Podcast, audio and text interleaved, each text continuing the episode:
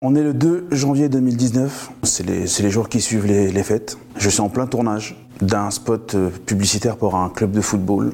Aux environs de 18h, je reçois un coup de fil de ma femme me disant que, ma fille a disparu et que n'était pas rentrée. C'est une jeune fille euh, qui avait 14 ans à ce moment-là. Elle passait tout son temps à la maison. C'est pas une fille qui sort énormément. Ce jour-là, c'est l'une des rares fois où elle est sortie pour aller faire ses devoirs chez une amie. J'avais pas ses coordonnées parce que bon, euh, comme j'ai dit, euh, elle n'est pas habituée à sortir, donc du coup. On n'avait pas ce truc-là, on n'a pas cette habitude-là qu'elle ne rentre pas à l'heure. Je pouvais pas la joindre ni sur son téléphone, ni sur le téléphone de son ami parce que j'avais pas le numéro de téléphone de son ami non plus. Et là, le cauchemar a vraiment commencé. La première chose qui m'est venue en tête, c'était d'aller voir dans le quartier. Peut-être qu'elle s'est oubliée, peut-être qu'elle a oublié le temps, elle n'a pas vu le temps passer. On l'a pas trouvé et c'est là que j'ai commencé à m'inquiéter vraiment et me dire euh, là il y a un problème. Là tu, tu, tu es ailleurs, tu es, vraiment perdu. À ce moment-là, j'avais un sentiment d'impuissance de, quoi, parce que tu dis que là c'est vraiment l'inconnu. Là tu sais pas où elle est, tu sais pas dans quelles euh, conditions elle est, tu sais pas si euh, elle a été frappée, elle a été séquestrée, tu sais pas si elle a été violée tu sais pas, tu sais rien quoi.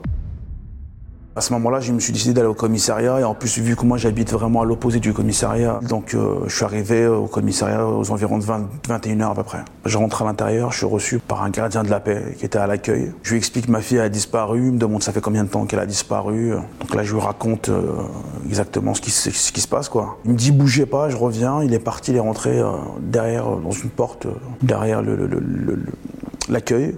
15 minutes après, il revient, il reprend la discussion comme si de rien n'était, comme si c'était pas grave. Il me pose des questions un peu, euh, voilà quoi. Comment ça se passe à la maison? Est-ce qu'elle fait ce qu'elle veut? Euh, Est-ce que euh, religieusement elle a des, obligations? C'était vraiment des questions qui étaient tournées vraiment sur sur mon, ethnie, quoi, sur mes origines et quelque chose qui m'avait marqué à ce moment-là. Je me suis dit, ah, j'ai vécu le racisme petit et là je le vis encore. Je me dis, euh, il y, a, y, a, un manque euh, d'humanité, il y a un manque de compassion, il y a un manque de tout. Parce que euh, là, l'urgence, c'est ma fille qui a disparu. Du coup, j'envoie la photo sur un email. Il me dit, c'est bon, j'ai reçu la photo, je l'envoie à toutes les patrouilles. Cette fois-ci, la voit sur la ville. On va vous contacter tout de suite. J'ai dit, OK. Et en sortant de là, j'avais ce truc-là où je me suis senti seul, vraiment seul. C'est là que j'ai pris la décision de prendre la photo de ma fille, de mettre mon numéro de téléphone, disons, je recherche ma fille, a disparu, aidez-moi quoi. Et à ce moment-là, j'ai diffusé sur Facebook à ce moment-là parce que j'avais pas trop euh, Instagram et tout. Là, j'ai des personnalités qui commencent à partager moi, la vie de recherche, donc du coup, ça a fait un effet boule de neige très très rapidement. On s'est retrouvé euh, très rapidement à, être beaucoup à, la chercher. Donc on a commencé par tous les squats de toxico, euh, les toutes les caves aux alentours, tous les endroits un peu durs assez sombre et, euh, assez dangereux. À ce moment-là, quand je la cherchais dans les squats, et, euh, etc., c'était pas, j'étais pas dans un état d'esprit euh, de réflexion. À ce moment-là, je me dis, elle est pas là, ok, on va au prochain. Bam. Ça a été une nuit très très dure parce qu'on s'attend vraiment à énormément de choses et là je me dis, il y a tout qui passe par ma tête. Peut-être qu'elle est tombée dans un caniveau et personne ne l'a vu, peut-être qu'elle est tombée dans un canal, parce que tu là, tu imagines vraiment les pires choses quoi. J'ai reçu un coup de fil pour me dire que ma fille traînait avec quelqu'un qu'elle avait une, une, connaissance qui n'était pas fréquentable, on va dire. C'était une fille qui était habituée à fuguer, à faire n'importe quoi. Euh, elle vivait seule. On m'a dit qu'elle était souvent chez une tante à elle, pas très loin de chez moi. Et euh, j'ai eu l'adresse du coup, j'ai pu avoir l'adresse de, de, de, la tante. On m'a juste dit euh, tel bâtiment, à telle ville, faut y aller. Et du coup, on y est allé et quand on a regardé dans tous les halls, on a trouvé huit appartements qui portaient le même nom. Et à ce moment-là, on s'est dit on va faire comment quoi?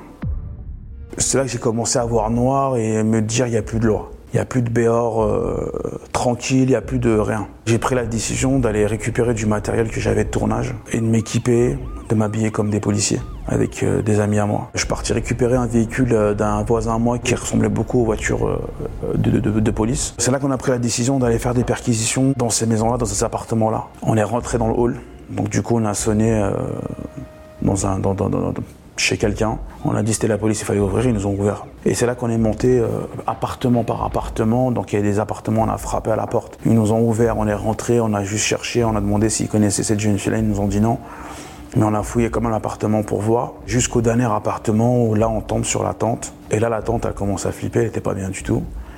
Et là, elle nous dit euh, qu'il avait un frère qui habitait sur Paris, donc du coup, euh, peut-être qu'elle était chez lui, quoi. Et à ce moment-là, on lui a demandé l'adresse, elle nous a dit qu'elle l'avait pas, parce qu'elle bah, n'y allait jamais, donc du coup, elle ne sait pas. Du coup, là, j'ai appelé un ami à moi, euh, qui est policier. Et là, je lui dis, écoute, il me faut l'adresse d'un tel, c'est très très urgent, ma fille a disparu, etc., etc. Il m'a dit, je te rappelle. Et là, il me rappelle quelques temps après, il me dit, tiens, l'adresse, c'est ça on va chez, on va chez ce jeune homme-là. Ça s'est un petit peu gâté parce qu'il a fallu vraiment le secouer pour avoir les informations. Quand on l'a secoué, au bout d'un moment, il a lâché prise, quoi. Il a lâché prise, il a eu peur, il a lâché prise, il s'est dit, il en pouvait plus. Il a accepté d'appeler sa sœur, il l'a appelé en FaceTime, donc du coup, elle l'a vu qu'il était euh, pas bien. Et là, j'ai pris le téléphone euh, et je lui ai parlé tout simplement. Je lui ai dit, euh, ça, ça, elle est où ma fille, elle est où ma fille? Elle avait peur de que moi je m'en prenne plus sévèrement à son frère. Et là, nous explique en quoi euh, c'est un tel qui a enlevé ma fille, quoi. Voilà, ramené euh, ma fille à un endroit euh, pour, pour, pour une certaine somme et, et du coup, c'est un tel qui, qui, qui, qui, était là, quoi. Et elle nous donne juste son Instagram à ce moment-là. Et c'est là que Cassandra a pris le, a pris le dessus elle a pris la, suite. C'est une femme, euh, tu lui donnes un indice, deux, trois trucs, euh, elle trouve des pistes tout de suite. Je connais personne qui fouine aussi bien qu'elle sur les réseaux sociaux. Du coup, elle a pris l'Instagram, elle a commencé à fouiller partout dessus. Et déjà à ce moment-là, il y avait un truc qui nous avait interpellé, c'est que sur l'Instagram euh, de ce jeune homme, il y avait déjà en biographie, il y avait une phrase dans une langue ancienne. Elle fait la traduction de la phrase et il s'est avéré que la phrase en elle-même, c'était euh, une phrase euh, satanique, quoi. Là, on dit qu'il y a un problème. Donc Cassandra, commence à chercher vraiment. Elle trouve euh, la sœur de ce jeune homme-là. Elle commence à avoir la sœur au téléphone. Elle explique la situation. La sœur, elle lui dit "Écoute, moi, je vis pas avec lui, mais je sais qu'il est très violent. Il est schizophrène et il prend il, prend un traitement. Il est plus chez ma mère. Il est placé dans un foyer." Du coup, Cassandra, du coup, à ce moment-là, lui dit "Il faut absolument que tu nous dises où il est pour qu'on puisse trouver rapidement." La, fille de mon ami parce qu'on a peur pour elle, quoi.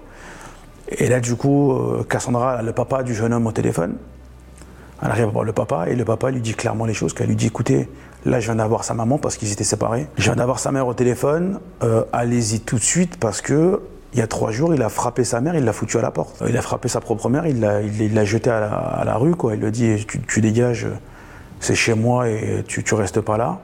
Du coup, du coup, la maman, elle est partie euh, chez son, son mec à ce moment-là. Cassandra, elle a le numéro de téléphone de la maman, elle appelle la maman. Et là, la maman, elle, est en pleurs au téléphone. Elle me dit, je sais pas quoi faire, je veux au commissariat, ils veulent rien faire.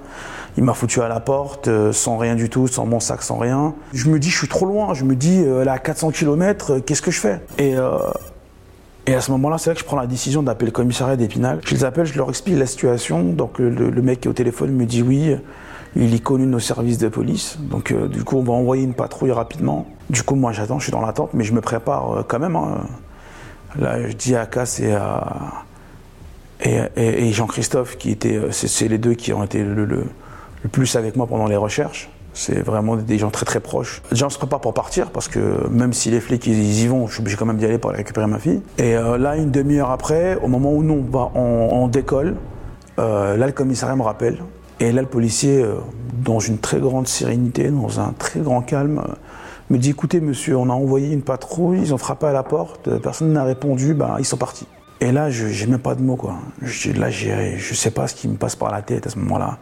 Je leur dis donc là, en gros, je vous dis qu'elle est séquestrée par un jeune schizophrène qui a frappé sa mère quelques jours avant et qui la fout à la porte, et vous, vous allez frapper à la porte. Vous allez juste frapper, toquer à la porte. Vous ne dites pas qu'il faut défoncer la porte, entrer dedans et voir si ma fille est vivante, quoi. Et là, je le raccroche au nez et euh, je descends et euh, je monte dans la voiture avec euh, Cassandra et Jean-Christophe et on prend la route. Les trois heures de route qu'on a fait pour monter, ça a été, je crois, les pires. J'avais cette crainte-là, je me dis, j'espère que je vais arriver à temps, j'espère qu'il l'a pas tué, qu'il l'a pas violé, qu'il lui a pas fait, peu importe le, mal, quoi. J'étais dans cette vision noire, sombre, où il n'y a rien qui existait autour. J'avais juste, une, sorte de tunnel en face de moi, et au bout de ce tunnel, il y a ma fille. Tout ce qu'il y avait autour, j'en avais, je m'en foutais royal, quoi. Je, je calculais rien d'autre. On avait rendez-vous avec la maman de ce jeune homme pour qu'elle nous remette les clés de l'appartement, parce qu'elle avait un double de clés. Et on est parti, euh, du coup, à l'adresse. Elle est restée dehors. Moi, je suis, parti devant avec, avec Cassandra. Tetush, il est resté, euh, Jean-Christophe, il est resté à l'entrée du hall pour empêcher les parents de rentrer au cas où quelqu'un d'autre, quoi. Et surveiller en même temps les fenêtres, euh, vu que c'était au rez-de-chaussée. Et à ce moment-là, je mets la clé dans la porte. La porte, elle ne veut pas s'ouvrir parce qu'elle est bloquée, il y a des clés à l'intérieur. Là, je frappe dans la porte jusqu'à ce qu'elle s'ouvre. Je rentre dedans et ça, c'est à ce jeune qui est en face de moi qui me regarde et qui me sort une phrase. Il me dit, je peux vous parler. Je dis, non, mais là, Coco, t'es là pour parler. Là, là, je suis là pour faire autre chose. Je le mets contre, je le plaque contre un mur. T'as Cassandra commence à crier, elle est où, elle est où. Il monte juste avec son, sa main la chambre où elle était enfermée. Et là, Cassandra, elle casse la porte. Et elle rentre dedans et elle trouve ma fille en plein milieu d'une pièce dans la chambre, euh, dans le noir, avec une odeur nauséabonde. Il y avait de la nourriture par terre, il y avait, euh, c'était vraiment très crade. Et euh, là, elle attrape ma fille, elle la sort et elle l'emmène. Je suis encore en train de secouer le, jeune homme là, je suis encore sur lui. Ma fille elle était dans la voiture, donc j'étais déjà ailleurs. à ce moment-là, Tétoche il m'attrape et il me, dit attends, recule, recule, recule. Du coup là, j'ai reculé, j'ai commencé à, revoir la lumière, quoi. Je voyais plus, je voyais plus rien. Tétoche il voit le téléphone du jeune homme sur la table, il le prend. Et quand on a, et à ce moment-là, on allait sortir, quoi. Et là, il y a un policier qui arrive. Parce que ça a fait beaucoup de bruit, donc du coup, les voisins, ils ont appelé les flics, quoi. J'explique la situation, il me dit, pas pars, faut que tu partes tout de suite. Il m'a dit, pars avant que mes collègues ils arrivent, parce que s'ils arrivent, tu vas rester avec nous. À ce moment-là, on sort et euh, pendant que Totosh il est en train de regarder dans le téléphone, bah moi ce que j'ai fait, c'est que j'ai fait une vidéo pour prévenir tout le monde que ma fille a été retrouvée. Et euh, je poste la vidéo et là Totosh il me dit regarde, regarde. Et là on voit qu'il y a un calendrier satanique dans son, dans son téléphone. Et il y a des dates où il fallait faire certaines choses. Et euh, deux jours après que j'ai retrouvé ma fille, il devait saigner une jeune vierge. Il y a Cassandra qui sort de la voiture, elle est venue voir et là elle me dit Béor, rassure-toi il l'a pas touché, il l'a pas violé. Euh. Quand je rentre dans la voiture, déjà, je prends ma fille, elle vient dans mes bras, je la prends dans mes bras, je la serre à un point, je, je la serre à fond, quoi. Je la serre vraiment, vraiment, vraiment. Et là, j'ai toute la fatigue qui tombe, j'ai les épaules qui en tombent, mon bras il tombe, je suis fatigué. Et là, je me rends compte que ma fille, elle est dans mes bras et qu'elle est vivante, quoi. Ça y est, elle est là. Quand je suis arrivé chez moi, ça a été euh, l'euphorie, ça a été. Euh, mes autres enfants, ils, sont, ils ont tous sauté dessus, tout le monde était content qu'elle soit rentrée. Ma femme, elle était, elle était soulagée, elle en pleurait, elle n'était pas bien. Elle était... Ma femme, elle l'élève depuis, depuis ses 8 ans. Euh, ça faisait 6 ans qu'elle l'élevait comme si c'était sa fille. Il n'y avait aucune différence entre elle et, et, mes autres enfants à ses yeux. Elle se sacrifiait tout le temps pour lui faire plaisir, elle se sacrifiait tout le temps pour qu'elle puisse manquer de rien. C'est sa confidente. C'est euh, à ce moment-là, je me dis que ma femme allait prendre le relais et que je préfère que ce soit elle qui parle avec elle et qui et qui, commence à, arranger les choses que moi. Parce qu'il y avait des choses que je me refusais d'écouter, il y avait des choses que je ne voulais pas entendre, euh, parce que j'avais peur de ma réaction après. J'avais peur de prendre la voiture et de remonter là-bas et de faire euh, quelque chose qui aurait été encore pire de ce que j'avais déjà fait. Même aujourd'hui, il y a des choses euh, que je ne sais pas parce que j'ai pas envie de savoir. Le plus important à ce moment-là, c'est que ma fille soit rentrée à la maison et que et qu'elle va bien quoi. Le premier soir, on est arrivé, euh, je me rappelle, elle était dans sa chambre, elle est partie dormir. Euh, ben, toute la nuit, j'ai fait que des allers-retours quoi. J'allais ouvrir la porte pour voir si vraiment elle était là, c'est vraiment euh, je rêvais pas quoi, qu'elle était vraiment rentrée. Mais c'est vrai qu'après cette expérience-là, on avait ce j'avais ce truc-là où je surveillais tout quoi. Avant de sortir, tu vas où Et en plus, de toute façon, les premiers temps, elle ne voulait pas sortir du tout. Elle était encore dans ce traumatisme-là, donc du coup, elle ne voulait pas sortir. J'avais ce besoin tout le temps de savoir où elle était, donc j'avais repris le travail. Euh, J'appelais souvent, euh, elle fait quoi Ce jeune schizophrène, ben, lui, ben, il est passé quelques temps à l'hôpital. Et, euh, après, il a repris son traitement. Mais il n'a pas eu de... Il n'a pas eu de peine de prison, il n'a pas eu d'inquiétude judiciaire parce qu'il euh, est malade, quoi. J'ai mis du temps avant de, de, me remettre dans un état d'esprit normal. Après, du coup, j'ai lancé l'association Les LDL et disparus anonymes, on retrouve des enfants disparus. Et mon expérience a fait que ça s'est répercuté encore sur pas mal d'affaires grâce à cette histoire-là, grâce à ce, grâce à ce malheur qui m'est arrivé dans ma vie. C'était ma pire expérience.